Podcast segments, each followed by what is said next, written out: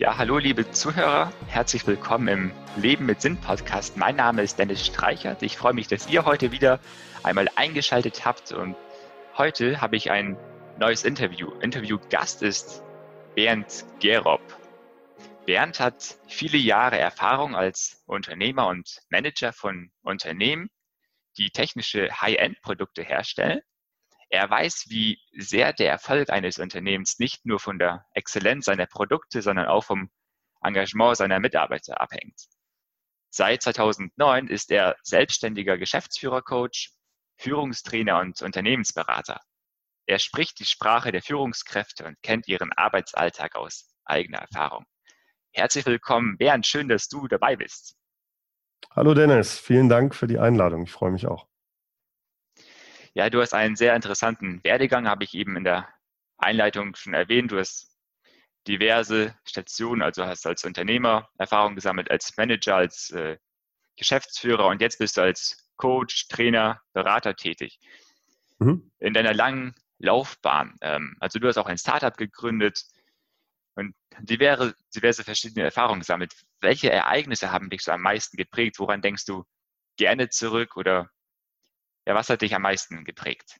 Also beruflich sicherlich die, ähm, diese erste Selbstständigkeit. Also wie du schon sagtest, ich habe nach meinem Studium habe ich promoviert und habe dort einen Kollegen, mit einem Kollegen, ich bin Techniker, er ist Maschinenbauer, haben wir zusammen eine Technologie entwickelt, haben die patentiert und das war quasi der Auslöser für unser erstes äh, Hightech-Startup, was wir da gegründet haben. Und dieser Schritt, ein Start-up zu gründen, das würde ich sagen, das ist schon ein, ein, ziemlicher Sprung gewesen für mich damals. Vor allem auch deswegen, weil mein, ähm, mein familiärer Background eher die eines Angestellten ist. Mein Vater war Professor, also Angestellter, Beamter, Sicherheit, all diese Sachen.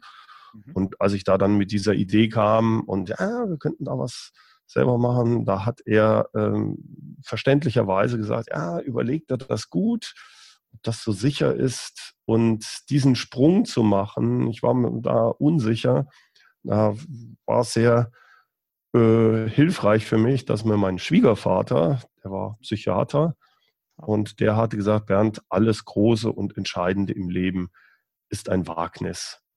Und das hat, das hat den Ausschlag gegeben, dass ich dann doch mich selbstständig gemacht habe und in dieses Abenteuer äh, Hightech-Startup reingesprungen bin. Also das war ziemlich sicher sehr prägend.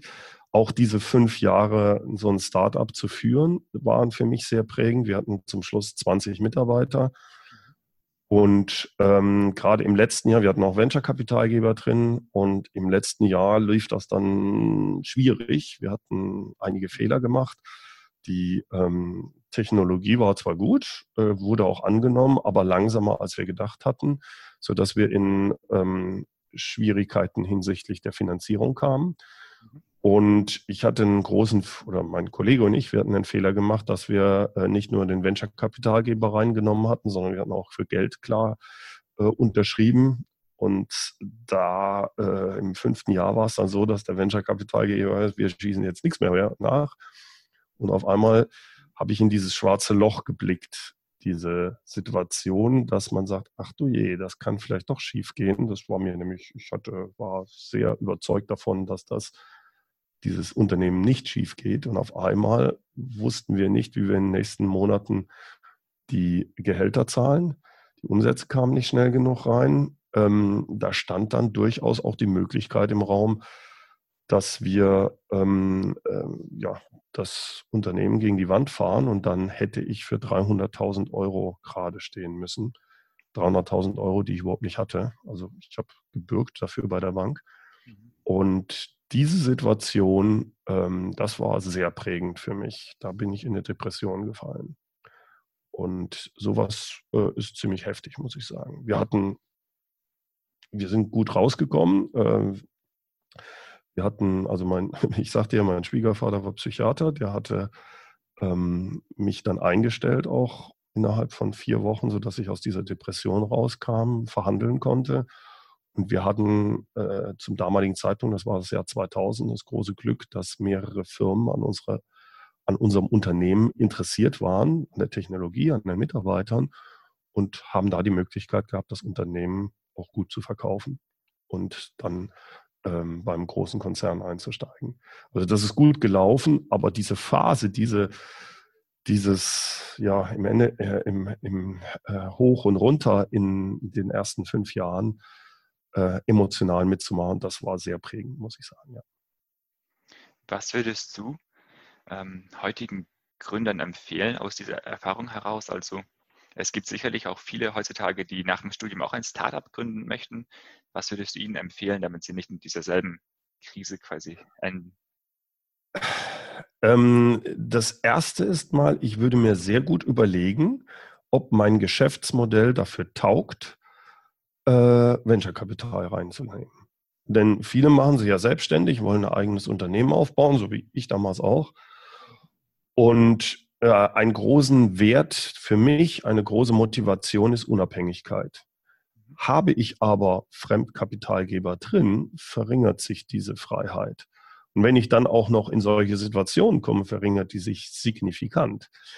Das muss, das sollte man sich vorher sehr klar überlegen, ob das die nötig ist. Gerade im heutigen Bereich gibt es genügend Geschäftsmodelle, wo ich äh, vielleicht besser äh, fahre, indem ich sage, ich nehme gar kein Geld auf, sondern ich versuche lieber klein zu starten, baue mir was auf und wachse aus dem eigenen Cashflow. Würde ich immer wieder äh, bevorzugen. Nur es gibt halt einfach Geschäftsmodelle, da funktioniert das nicht. Da muss ich Geld reinnehmen. Das ist die eine Geschichte. Die andere Geschichte, die ich jedem raten würde, ist, ja, dann nimm Fremdkapital rein. Ähm, als Normalsterblicher jetzt, ich war ähm, jemand, der äh, ja, keine reichen Eltern hatte, kein Backup. Das heißt, wenn das schief gegangen wäre, wäre ich, hätte ich, war damals gerade verheiratet, hatte zwei kleine Kinder äh, wäre dann die Situation gewesen, Firma gegen die Wand gefahren und noch 300.000 Schulden, da hat man das Gefühl, ich komme da nicht raus. Man kommt irgendwie raus, aber es ist heftig, man muss das nicht unbedingt machen. Deswegen, ich würde jedem raten, okay, wenn du Geld aufnimmst, dann hm, überleg dir sehr gut, dass es auch schief gehen kann. Schau auch in dieses schwarze Loch und drück das nicht weg. Und das würde dazu, wenn ich es heute nochmal machen würde, wie gesagt, würde ich es ohne Venture-Kapital machen. Das habe ich ja auch mit meiner zweiten Selbstständigkeit dann gemacht. Aber wenn es nicht anders ging, dann würde ich sowas machen. Aber dann würde ich mir sehr genau begrenzen, für wie viel Geld ich gerade stehe. Und sicherlich nicht für 300.000, wenn ich sowieso sonst kein Geld habe. Vielleicht, was weiß ich, 30, 40.000 oder mehr würde ich da nicht einsetzen. Ja. ja, danke für die geteilte Erfahrung und auch diesen Ratschlag. In meinem Podcast geht es auch ähm, ganz viel um das Thema Lebenssinn, Vision, Berufung. Hast du eine oder was ist deine Lebensvision? Ich finde es schwierig mit der Lebensvision. Äh, zum jetzigen Zeitpunkt habe ich ein großes Ziel, eine Vision für mich, ähm, weil ich, sagen wir mal, mein Betätigungsfeld gefunden habe bin ja in meiner zweiten Selbstständigkeit ähm, als Trainer unterwegs, viel online, Podcaster, so wie du auch. Und mein Ziel, ich bin fokussiert auf Führungskräfte, ist, dass ich immer mehr sehe, dass die Leute in ihrem Tagesgeschäft gefangen sind. Und da ist mein Ziel, meine Vision, so vielen Leuten wie möglich mitzugeben als Führungskraft, wie sie es hinkriegen, mehr zu führen und weniger zu managen wenn man das als Vision sehen will, kann man, äh, kann man das vielleicht äh, so nehmen oder ähm, dass ich den Leuten versuche, einen, einen, einen neuen Mindset äh, hinsichtlich Führung zu äh, vermitteln und denen dabei zu helfen auf diesem Weg.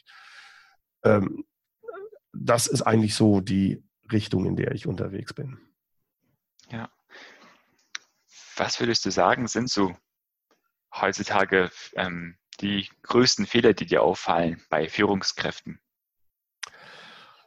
Also ich habe jetzt gerade wieder zwei Workshops gehabt diese Woche. Es ist immer das Gleiche äh, und ich kann es gut nachvollziehen. Und das ist, die Leute sind alle im Tagesgeschäft gefangen. Das heißt, dieser Unterschied zwischen Managen und Führen, Sie arbeiten viel, teilweise auch noch als Fachexperte, aber auch in ihrer Führungsrolle managen sie viel, aber haben zu wenig Zeit für die wirkliche Führungsaufgabe. Was meine ich damit? Alles, was selbstbestimmt ist, was langfristige Auswirkungen hat, das hat meistens mit Führung zu tun. Also ein Mitarbeitergespräch führen. Und ob ich das jetzt führe oder morgen, entscheide ich. Ob ich an einem meiner Vision, meiner Strategie arbeite, ob ich das jetzt mache oder nächste Woche, entscheide ich. Ist also selbstbestimmt. Managen, das sind meistens Sachen, die sind fremdbestimmt. Die haben einen Termin, die haben einen Deadline. Der Chef will irgendwas von mir, der Kunde will was, derjenige. Also auf einmal bekomme ich Termine rein und die muss ich abarbeiten. Und da das fremdbestimmt ist und da es einen Termin hat, meine selbstbestimmten Sachen meistens keinen Termin, fallen die meisten Führungskräfte in, diesen, in diese Falle rein und sind in diesem Hamsterrad drin, wo sie nur sich fremdbestimmt fühlen. Und das führt dann häufig dazu, dass die am Abend quasi vollkommen fertig sind, aber das Gefühl haben, nichts wirklich Wichtiges geschafft zu haben, sondern immer nur in so Meetings, in dem und dem, alles halt fremdbestimmt. Und da versuche ich den Führungskräften zu helfen, mehr in die Selbstbestimmung zu kommen. Weil im Endeffekt ist es so, dass je höher du kommst als Führungskraft, desto mehr Erwartungen sind auf dich, prallen auf dich ein. Und die Erwartungen sind immer größer, höher, egal ob als Unternehmer oder als angestellter Manager, als die Energie, die du liefern kannst, die Erwartungen, die du erfüllen kannst. Du musst priorisieren. Und sich das klar zu machen und sich auch zu vergeben bei bestimmten Sachen, Nein zu sagen, bestimmte Erwartungen nicht erfüllen zu können. Das ist die große Kunst einer Führungskraft, wenn sie eine gute Führungskraft ist, da eine Klarheit reinzukriegen. Und das ist ein Kampf, den du jeden, jeden Tag aufs Neue kämpfst. Priorisieren. Was empfiehlst du solchen Managern oder wie arbeitest du mit ihnen, um von diesem fremdbestimmten Manage, Manager sein zur ja. selbstbestimmten Führungskraft zu werden? Also da gibt es mehrere Sachen. Äh, eine ist ganz wichtig, die ist erstmal, mach dir erstmal klar darüber, was sind deine eigenen Werte, was sind deine Motivationen, was willst du? Nicht, was will das Unternehmen, was wollen andere, sondern was willst du? Und was sind deine Werte? Was ist dir wirklich wichtig? Mhm.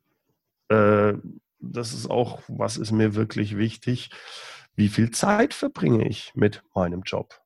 Wie wichtig ist mir meine Familie? Wenn ich sage, ja, Familie geht mir über alles, eh, dann muss da auch ein bisschen Zeit rein. Das muss ich priorisieren und dann muss ich Nein zu anderen Sachen sagen. Und das muss ich mir erstmal wirklich klar werden und zwar ehrlich mir gegenüber. Das muss ich niemandem anderen sagen. Aber was ist mir persönlich wirklich wichtig erstmal? Das muss ich mir erstmal klar werden. Das sind manche Leute, ist das nicht klar. Das zweite ist die Erwartungen wenn ich zum Beispiel delegiere, muss ich auch meine eigenen Erwartungen kennen. Denn wenn ich meine eigenen Erwartungen kenne, kann ich erst darüber sprechen und erst dann kann ich meine Mitarbeiter dahin bringen, dass die meine Erwartungen kennen. Und erst dann können die auch gute Mitarbeiter sein und mich entlasten beispielsweise. Die andere Sache, die sehr hilfreich ist, also, also um mal einen richtigen Tipp äh, hier zu geben, mhm. den ersten erstmal E-Mails äh, sind nie wichtig und dringend. Chats ausschalten. Ich muss viel mehr Deep Work machen, nachdenken. Dafür bin ich Führungskraft oder ein Gespräch führen mit jemandem, aber un sich nicht stören zu lassen. Das bedeutet vor allem, dass ich mich nicht vom Tagesgeschäft so stark einbinden lasse. Das kriege ich hin. Das sagen viele, ja, wie soll das denn gehen? Ich muss das ja alles machen. Ja, verstehe ich. Wenn ich also zehn Stunden Tagesgeschäft habe, verspreche ich dir, ob du nur zehn Stunden Tagesgeschäft machst oder neun Stunden, es wird langfristig keinen Unterschied machen. Also mach doch wenigstens Folgendes, dass wenn du morgens anfängst, dass du nicht als erstes deine E-Mail liest, weil was wirklich Wichtiges und Dringendes steht nicht in der E-Mail.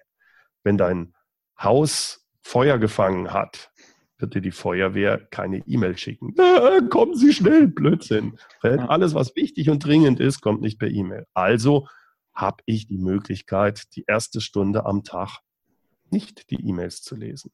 Die erste Stunde am Tag nicht ans Telefon zu gehen, kein Tagesgeschäft zu machen und dort die eine wichtige, nicht dringende Sache, das ist meistens, hat irgendwas mit Führung zu tun, darauf zu fokussieren und daran zu arbeiten.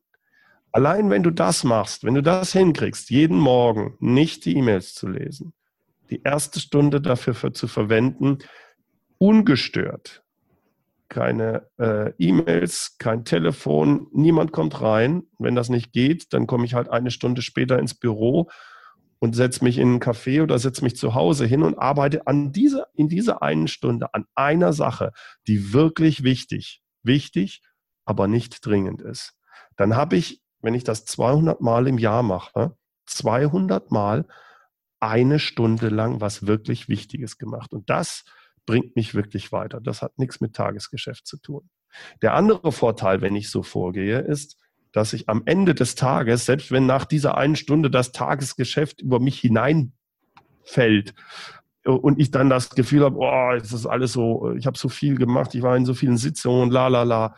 Am Ende des Tages kann ich immer zumindest eins abhaken und sagen, die eine wichtige Sache, die habe ich gemacht. Und es gibt ein ganz anderes Gefühl auch für die Führungskraft, äh, weil sie etwas Wichtiges wirklich an diesem Tag auch wirklich mal gemacht hat und nicht nur von einem Meeting zum nächsten gerannt ist oder irgendwelche E-Mails beantwortet hat oder irgend so ein Zeug. Ja, jetzt sprichst du schon wichtige Punkte an, die auch gut zu meiner nächsten Frage überleitet. Ähm, mhm. Von Führungskräften oder Managern auch ähm, bekommt man ja oft mit, dass sie ziemlich beschäftigt sind, in die Arbeit eingespannt sind und dadurch äh, viele auch ihre Familien vernachlässigen müssen. Und ich denke, gerade in der heutigen Zeit, wo der Begriff Work-Life-Balance äh, sehr in Mode gekommen ist, was würdest du neben den gerade angesprochenen Punkten noch einem Leader, einem Unternehmer, einer Führungskraft empfehlen, um eine gesunde Work-Life-Balance zu wahren? Also natürlich Erfolg haben im Beruf, in, in der Position als Führungskraft, aber auch in der Familie äh, dafür da zu sein oder auch noch Zeit zu finden für andere wichtige Dinge im Leben. Also mir gefällt der Begriff Work-Life-Balance nicht, weil der automatisch so assoziiert man damit, ja, das eine ist Arbeit, das andere ist Leben. Auch Arbeit ist Leben. Das, das, das, das passt für mich nicht. Aber ich weiß, in welche Richtung du gehst. Und das kann ich auch verstehen. Also wenn ich jetzt äh, nur die ganze Zeit arbeite, für meinen Job da bin, äh, zehn Stunden arbeite, eine Stunde hin und eine Stunde zurückfahre, äh, bin ich platt am Abend. Da mache ich nicht viel Familie mehr, weil ich einfach keine Energie mehr habe. Und äh, ich denke, dir geht es um diese, diese Balance, wie kriege ich hin und wieder auch mal mein Privat- und mein Berufsleben äh, zusammen. Und da fängt es auch wieder an, ich muss mir wirklich ehrlich klar werden, was hat wirklich Priorität? Was ist für mich wirklich wichtig? Und äh, die andere Sache ist, man, man, man wird immer hin und her gerissen sein. Man wird das immer wieder aufs Neue ähm, priorisieren. Das heißt, es kann durchaus sinnvoll sein und vollkommen berechtigt. Ich muss nur drüber sprechen, dann mit meinem Partner, äh, dass ich sage, die, die vier Wochen jetzt, ich muss richtig reinblockern. Ja, ich, ich muss 50, 60 Stunden arbeiten. Es geht nicht anders. Das darf aber kein, äh, keine Sache sein, die sich über Monate oder Jahre hinzieht. Das ist, A, geht meine Beziehung wahrscheinlich dann kaputt. Die mhm. zweite Sache ist, die wird häufig auch unterschätzt, diese Führungskräfte glauben ja immer, dass sie äh, wie Superman sind. Ja, und das auch körperlich wegstecken. Ich merke das mit zunehmendem Alter, dass das einfach nicht mehr geht. Ich, es funktioniert nicht. Und deswegen muss jeder für sich da seinen eigenen Weg finden. Ich kann nur jedem raten, es zumindest mal so zu machen, jeden Abend einfach nur die Zeit aufzuschreiben. Wie viel Zeit habe ich mit äh, Arbeit verbracht und dort vielleicht sogar auch mit, wie viel Zeit habe ich mit fremdbestimmt mit Managen und wie viel Zeit habe ich mit Führen verbracht. Und dann noch, wie viel Zeit habe ich wirklich tiefe Zeit mit meiner Familie oder mit meinem Hobby oder einfach für mich verbracht. Und sich da das mal aufzu, um Klarheit zu bringen. Äh, das wäre ein, ein Tipp. Ganz ehrlich, ich habe in der Zeit, als ich Ich habe nach meinem, ähm, nach meinem äh, ersten Selbstständigkeit das Unternehmen ja verkauft und war dann im mittleren Management bei dem großen Unternehmen. Das Problem ist, es hat richtig Spaß gemacht. Ich hatte äh, äh, die Möglichkeit, ein Service-Team weltweit aufzubauen. Von, von den 20 Leuten, die ich am Anfang habe, habe ich zum Schluss 350 Leute gehabt. Ich bin ständig unterwegs gewesen. Und das machst du nicht, wenn es dir keinen Spaß macht. Natürlich hat mir das vor allem die ersten sechs Jahre richtig Spaß gemacht. Und da ist die Riesengefahr. Deswegen muss man sich immer regelmäßig Auszeiten nehmen und sich nochmal klar werden über meine Priorität, über die Prioritäten. Ich habe das große Glück gehabt, dass meine Frau da mitgemacht hat. Die hat aber auch heute, sagt sie, auch über diese Zeit, ja, ähm, sie war eigentlich wie eine Alleinerziehende, weil ich ständig schon auch an den Wochenenden dann unterwegs war, weil ich ja irgendwo in die Weltgeschichte rumreisen musste. Also die, in dieser Zeit habe ich es sicherlich nicht geschafft, eine gute Balance zu haben. Ich hatte nur einfach das große Glück, dass meine Frau das akzeptiert hat und mich unterstützt hat da drin. Ich bin aber auch sehr froh, muss ich dir ehrlich sagen, dass ich nach neun Jahren, ähm, also ich bin 2009, habe ich mich ja wieder selbstständig gemacht, mhm. war dann, habe alles von zu Hause gemacht, war viel mehr zu Hause. Und da waren meine, ich habe zwei Kinder, die sind jetzt 20 und 22 ähm, die waren da in der Zeit 12, 13, also gerade so Pubertät und so weiter. Und das war sehr gut, dass ich diesen Sprung auch deswegen gemacht habe, weil ich mich dann viel mehr zu Hause war und auch wirklich um die, um meine Kinder kümmern konnte. Vorher äh, war, habe ich viel weniger Zeit mit meinen Kindern verbracht. Also ich habe keine, wie soll ich das sagen? ich habe keine wirkliche Lösung dafür. Es ist etwas, was du jedes, jedes Mal wieder aufs Neue machst. Ich weiß nur, was nicht funktioniert ist, wenn du glaubst, äh, du bist wie ein Supermann und kannst deine 80 Stunden im, ähm, in der Woche permanent durcharbeiten. Das wird nicht gehen und das wird schief gehen. Und das wird sich rächen, wenn du das über längere Zeit machst. Ja, ich denke auch, da sollte man ehrlich zu, zu, sich selbst sein und eingestehen, dass man nicht ein Superman ist, sondern auch ein normaler Mensch und sich die Auszeiten ja. und Ruhezeiten zu nehmen. Und leider gibt es, äh, ich kenne immer wieder Leute, gerade so in diesem Alter zwischen 30 und 40, die das hören, die das wissen, die das sagen, ja, ja, ist richtig, aber sie machen es nicht. Weil innerlich denken sie, naja, gilt für die anderen, aber nicht für mich. Ich, und ich da muss es irgendwann krachen anscheinend, anders geht es nicht. Der eine kriegt einen Herzinfarkt, der andere wird von seiner Frau verlassen, keine Ahnung. Manche lernen es nur durch die harte Tour. Ich denke, da ist auch eine gewisse Furcht bei vielen Führungskräften, die die Karriereleiter aufsteigen möchten, dass wenn sie jetzt sich Auszeiten nehmen oder statt zehn Stunden neun Stunden am Tag arbeiten, dass sie dann einfach überholt werden von anderen Führungskräften und nicht mehr schaffen, aufzusteigen. Das kann ich nachvollziehen. Das ist aber nicht richtig, meiner Ansicht nach. Weil es geht nicht um, äh, wie viel Zeit verbringe ich in einer Sache, sondern, sondern wie effektiv bin ich. Du musst dir ja auch überlegen, wenn du das, wenn ich zehn Stunden an einer Sache gearbeitet habe, bin ich durch. Und du kannst davon ausgehen, die letzten zwei Stunden oder vielleicht auch die letzten drei, vier Stunden bin ich bei weitem nicht mehr so effizient wie ganz am Anfang. Das heißt, auch ein guter Sportler weiß das. Der trainiert hart, aber er macht sich bewusst auch Pausen rein. Und ohne die Pausen funktioniert es nicht.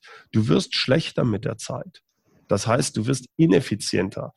Also es kann durchaus absolut sinnvoll sein, zu sagen, ich arbeite nicht mehr als acht Stunden. Da aber sehr effizient, aber ich nutze auch meine Pausen. Und dann bin ich aber auch wirklich voll da. Und das bezweifle ich, dass Leute, die zwölf Stunden wirklich durcharbeiten, dass die äh, auch effizient arbeiten. Die könnten die gleiche Arbeit in weniger Zeit schaffen, wenn sie Pausen einschlingen. Das ist kontra, äh, kontraproduktiv. Äh, das, das, das denkt man erstmal, das, ist, das stimmt nicht. Aber genau so ist das, wenn du wirklich in dich mal reinhörst. Und nochmal, die, die gute Sportler, die Profisportler machen es uns vor. Äh, die, die trainieren nicht zwölf Stunden die trainieren mal da zwei Stunden und dann haben sie zwei Stunden Pause oder drei Stunden und dann machen sie wieder was und dann gehen sie schön äh, in die Sauna oder sonst was und, und relaxen und sonst was. Das gehört dazu. Und wenn ich das nicht begreife, weil ich denke, ich, ich muss einfach noch mehr schaffen, komme ich in einen Teufelskreislauf rein und ich werde ineffizienter. Und im schlimmsten Fall, das, das ist also schleichend, bei manchen passiert dann halt ein Burnout irgendwann. Der andere über, überfordert seinen Körper, der kriegt einen Herzinfarkt. Also es gibt die verschiedensten Möglichkeiten. Es ist faszinierend, als Außenstehender erkennt man diese, äh, diese, diese, wie sagt man, die Signale, die der Körper oder auch das Umfeld kriegen, aber der selber erkennt es eigentlich, äh, erkennt es manchmal in diesen Situationen nicht. Und manche verstehen es irgendwann und manche brauchen einen Schuss vor ein Buch. Schade, aber es geht anscheinend manchmal nicht anders. Ja. Du bist Führungskräfte, Coach, Trainer, Berater und ähm, im Bereich des, der Führung, des Managements gibt es ja diverse Bilder, sage ich mal. Es gibt gerade in der Vergangenheit ähm, waren Führungskräfte öfters mal Patrial, Patri, wie, spricht man das aus? Patriarchisch. Patriarchen, ja, ja, Patriarchisch. ja, genau. Oder autoritär unterwegs. Mhm. Ähm, was würdest du sagen, ist so dein Idealbild einer Führungskraft in der jetzigen Zeit oder wenn man es etwas größer fassen möchte fürs 21. Jahrhundert? Ich denke, dass du, dass wir einen Shift durchgemacht haben über die letzten Jahrzehnte schon. Und das rührt daher, dass wir äh, noch zu Zeiten äh, 30er, 40er Jahre mit äh, Henry Ford, der hat es mal sehr schön gesagt, warum kommt immer ein Gehirn mit, wenn ich doch nur um zwei Hände gebeten habe. Das rührt daher, dass die Arbeit, die man damals gemacht hat, am Fließband zum Beispiel, ganz einfache Arbeiten waren. Da hat eigentlich das Gehirn nur gestört. Diese Arbeiten, Fließbandarbeiten, ähm, die werden in der heutigen Zeit durch Digitalisierung, durch alles schon früher, aber jetzt noch viel schlimmer, noch viel stärker, ähm, werden abgelöst. Solche Arbeiten werden ganz einfach über Roboter automatisiert, wie auch immer. Das heißt, die Mitarbeiter, die ich brauche, sind Leute, sind Menschen, die mitdenken, die intrinsisch motiviert sind, äh, mitzuarbeiten. Und die kann ich nicht autoritär führen. Äh, dann mache ich die platt. Da sagen die, ich habe einen eigenen Kopf, ich möchte mitdenken, ich möchte Teil eines Ganzen sein. Und das heißt, die kooperative Führung ist da viel, viel entscheidender. Natürlich, hin und wieder wird es Situationen geben, wo auch nochmal kurz autoritär geführt wird, aber die Tendenz muss immer mehr sein, dass ich die Menschen, die Mitarbeiter so begreife, dass sie intrinsisch motiviert sind und dass sie, wenn ich Führungskraft bin, dahin bringe, dass die einen besseren Job machen, facharbeitsmäßig, als ich es je könnte. Das ist die, das ist die Denkweise meiner Ansicht nach, die ich brauche für die Führung, die jetzt schon da ist und die noch immer stärker wird. Einfach deswegen, weil ich einfache Arbeiten werden automatisiert. Ich brauche Leute, die mitdenken.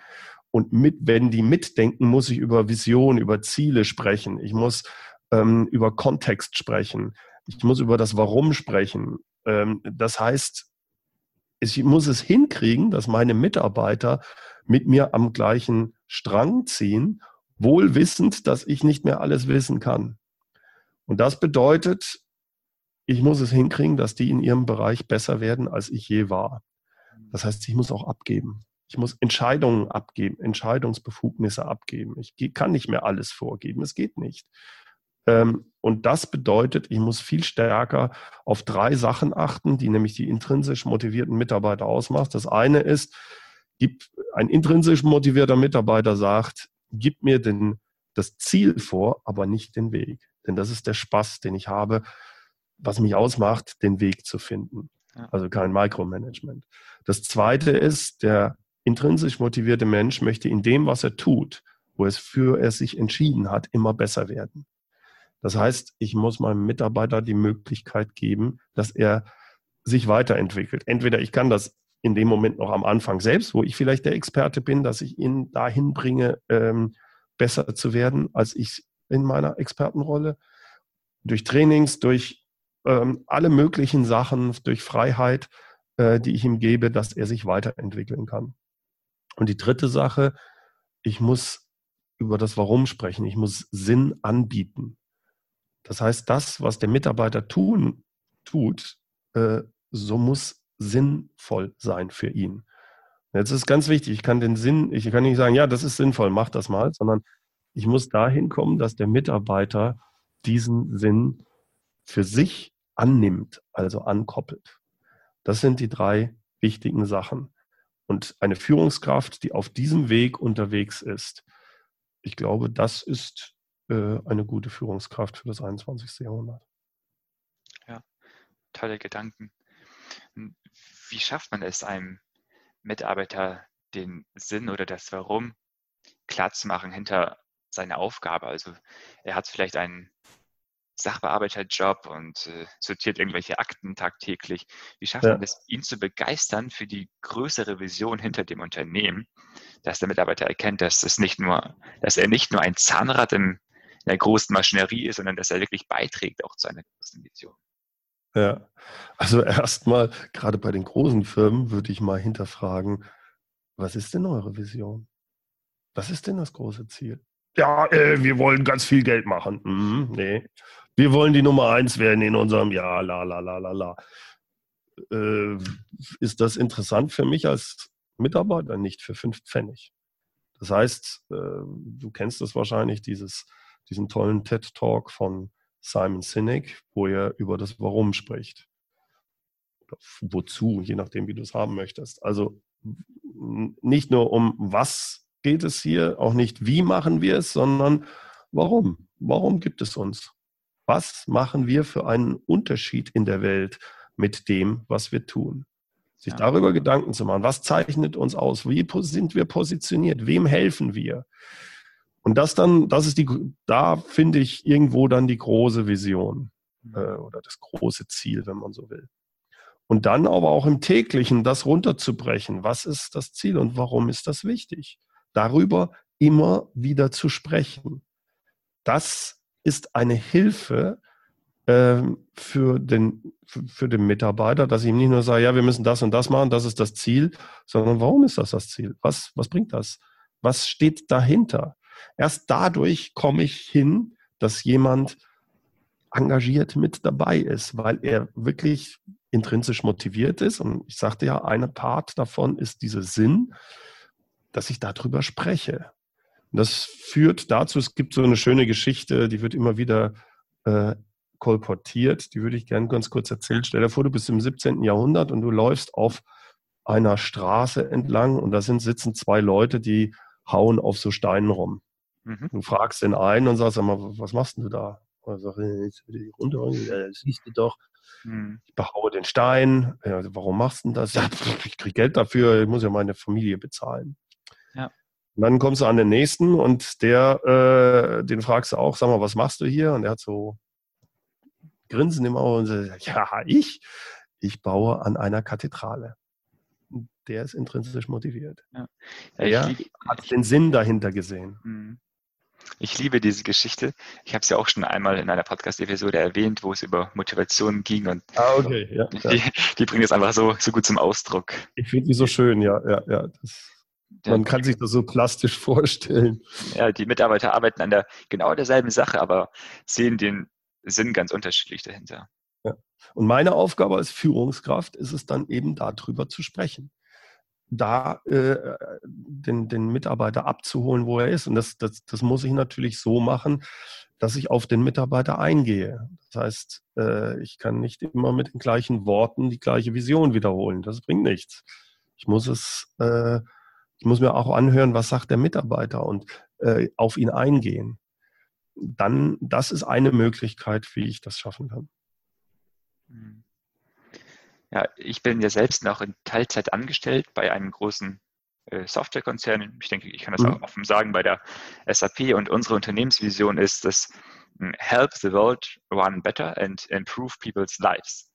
Und der Vorstand im Grunde in jeder Rede, die sie halten, gehen Sie auch auf diese Unternehmensvision drauf ein und ich kann mich damit voll identifizieren, habe auch meine persönliche Lebensvision daraus abgeleitet. Improve mhm. people's lives. Ich will das Leben anderer Menschen verbessern. Mhm. Mhm.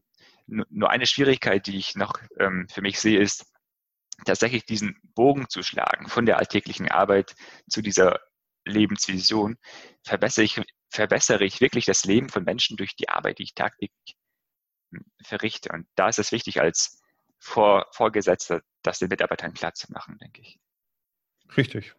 Und äh, das ist nicht einfach, weil wenn ich die, das funktioniert nur, wenn ich diese Vision auch wirklich lebe. Denn diese Vision hat ja automatisch auch mit Werten zu tun. Was ist wirklich wichtig? Wichtig ist also, den Menschen zu helfen.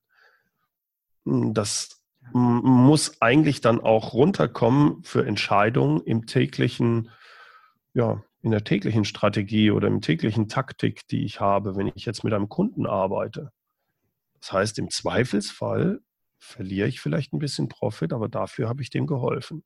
Machen wir das wirklich? Wenn ich solche Geschichten erzählen kann, wo ich sage, daran erkennst du, dass wir das ernst meinen, dann funktioniert der Sinn auch. Wenn aber das nur irgendeine so Marketing-Fuzzi-Abteilung mal rausgebracht hat, diesen Sinn, und äh, das ist eigentlich, wenn man sich dann überlegt, unten am, beim, beim Kunden draußen oder in, im, in, im wirklichen Unter, Unternehmen, wird das ganz anders gelebt. Das stimmt überhaupt nicht. Und dann ist das Ganze ad absurdum geführt und dann funktioniert es nicht. Ich bin ja noch ein junger Mensch, Anfang Mitte 20. Und was würdest du einem jungen Menschen empfehlen, der eine Führungskarriere hm, beginnen möchte? Gerade als junger Mensch ist es, würde ich mal mhm. behaupten, vielleicht widerlegst du diese These, schwieriger, da man ja auch oft äh, dann mit älteren äh, Mitarbeitern zu tun hat und dass man als junger Mensch schon in die Führungsschiene äh, eintritt. Was würdest du da empfehlen, um da die Karriere zu starten als Führungskraft? Also erstmal würde ich mir vorab überlegen, will ich das? Und mir klar machen, was bedeutet es, Führungskraft zu sein? Du hast eine andere Rolle. Nehmen wir mal an, du bist ein super Programmierer. Dir macht das richtig Spaß. Du programmierst und bekommst da auch dein, deine, ähm, wie sagt man, dein, deine Selbstbestätigung. Bekommst du von anderen die Bestätigung, ey, der ist richtig gut, das gefällt dir. Damit äh, bist du zufrieden. Und jetzt äh, sagst du, jetzt würde ich gern Führungskraft werden. Dann muss dir aber klar werden, dass du, wenn du Führungskraft wirst, nicht mehr der beste Programmierer langfristig sein kannst. Denn deine Aufgabe ist es jetzt nicht mehr, der beste Programmierer zu sein, sondern deine Aufgabe ist es, Mitarbeiter dahin zu entwickeln und mit denen gemeinsam Ergebnisse zu liefern. Aber das bedeutet, dass du nicht mehr der beste Programmierer sein kannst. Das heißt, es gibt einen Shift. Auch deine Arbeit an sich verändert sich. Dein, und das, darüber sich erstmal klar zu werden. Wenn ich Führungskraft werde, habe ich nicht nur einfach, ich mache so weiter wie bisher und ein bisschen die Leute anleiten. Das ist nicht Führung. Das ist nicht gemeint. Ja. Deine Aufgabe dann viel größer auch zu, äh, die, die Leute ranzuziehen. Du musst größer denken. Du musst, ähm, du, du kümmerst dich auch um Strategie. Es sind ganz andere Sachen, die jetzt dann wichtig werden. Und das muss dir erstmal, das ist der erste Punkt, das, das muss dir wichtig sein. Das muss, das muss etwas sein, wo du sagst, ja, ich kann es vielleicht momentan noch nicht, aber da möchte ich hin. Das ist etwas, ähm, da glaube ich, kann mir langfristig Spaß machen. Und du kannst zum Beispiel ganz einfach auch sehen in einem Unternehmen, wenn du jetzt sagst, ah, ich will aufsteigen, welche Arbeit, was macht denn denn die Führungskräfte in diesem Unternehmen, zumindest wenn du in dem Unternehmen aufsteigen willst. Mhm. Ist das etwas, wo du sagst, ja, das könnte mir Spaß machen? Es ist eine andere Aufgabe, es ist eine andere Rolle. Und das ist, glaube ich, das Wichtigste als erstes Mal. Bin ich dazu bereit? Bin ich dazu bereit, Entscheidungen zu treffen? Entscheidungen treffe ich als Führungskraft fast immer unter Unsicherheit. Aber irgendjemand muss es ja entscheiden.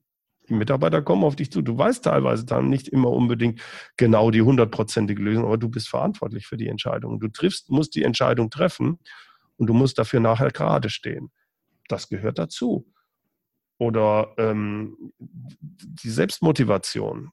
Du bist für deine Motivation verantwortlich bist du theoretisch auch als Mitarbeiter, aber auch viele Mitarbeiter, die lassen sich dann manchmal auch so ein bisschen treiben, ja, die Führungskraft, du bist dafür verantwortlich. Ja. Also für deine eigene. Und ganz klar, das hat mit Entscheidungen zu tun, bist du bereit, Prioritäten zu setzen. Wenn du jetzt schon das Gefühl hast, als Mitarbeiter, oh, das ist aber hart, äh, ich weiß gar nicht, ob ich dem allem gerecht werde, das wird noch schlimmer. Die, ich habe es vorhin noch gesagt, das sind die Erwartungen, so breit, also zwei Meter Erwartungen und du kannst aber nur 30 Zentimeter liefern. Ja. Du musst Prioritäten setzen, du musst Nein sagen lernen. Das gehört dazu, wenn du Führungskraft bist. Das muss, damit musst du leben können. Mhm. Das sind wertvolle Gedanken, die du einem jungen Menschen mitgegeben hast. Möchtest du noch einen letzten wichtigen Gedanken den Podcast-Zuhörern mitgeben, bevor wir zum Schluss des Interviews kommen? Ich glaube, das Wichtigste ist äh, das, was mir mein Schwiegervater, ganz am Anfang hatte ich davon gesprochen, mitgegeben hat. Ähm, vor allem, wenn man so unsicher ist und Angst hat, es geht egal, ob im privaten oder im beruflichen. Alles Große und Entscheidende ist ein Wagnis. Das heißt, wenn ich wirklich was reißen will, wenn ich, ja, wenn ich will, dass mein Leben mir Spaß macht, muss ich hin und wieder ins Risiko gehen. Ich muss es nicht so bescheuert machen, für 300.000 runter zu unterschreiben oder so, aber ich muss ins Risiko gehen. Das ist egal in welchem Bereich. Ob das beruflich ist, ob das privat ist, spreche ich jetzt, also, wann äh, traue ich mich jetzt zu und spreche das Mädchen an oder spreche ich es nicht? Ja, vielleicht nicht. Ja, dann passiert nichts. Wenn ich es aber anspreche, was kann im schlimmsten Fall passieren? Ich hole mir einen Korb. So what. Ja? Also dieses alles Große und Entscheidende im Leben ist ein Wagnis. Das finde ich sehr treffend. Ja, sehr schön. Wenn jetzt die Podcast-Zuhörer sagen, Mensch, der Bernd Gerob, der ist mir sehr sympathisch, ich mag seine vielen Inhalte, wie können sie dich online finden, auf dem besten Wege, auf dem schnellsten Wege dich erreichen? Also ähm, am besten kommt man rein, indem man meinen Namen eingibt. Ich habe den Vorteil, dass ich einen nicht sehr häufigen Namen habe mit der Gerob, G-E-R-O und 2P wie Papa. Ähm, wenn man da bei Google eingibt, kommt man sehr schnell auf meine Webseite mehr-führen.de und dort findet man meinen Podcast. Ich bin auch ein bisschen auf YouTube, da werde ich jetzt auch stärker wieder was machen. Äh, da sind meine Blogbeiträge und da kann man sich auch mehr über mich erkundigen, wie ich Führungskräften helfe, was für äh, Produkte ich dort habe und äh, welche Art von Workshops ich anbiete oder ob man mich als Speaker haben möchte oder sowas. Aber da ist so die, der Hub quasi, wo man am besten Kontakt dann auch zu mir aufnehmen kann. Mhm. Ja, ich packe alle Links zu deinen verschiedenen Kanälen in die Show Notes rein. Prima. Mhm. Ja, Mensch, Bernd, vielen Dank für dieses echt sehr anregende Gespräch. Es war sehr toll, mich mit dir sehr zu gerne. unterhalten. Danke. Und euch, lieben Podcast-Zuhörern, wünsche ich auch noch einen erfolgreichen Tag, Abend, je nachdem, zu welcher Tageszeit ihr diesen Podcast anhört. Und schaltet auch beim nächsten Mal wieder ein zum Leben mit Sinn Podcast. Tschüss, euer Dennis.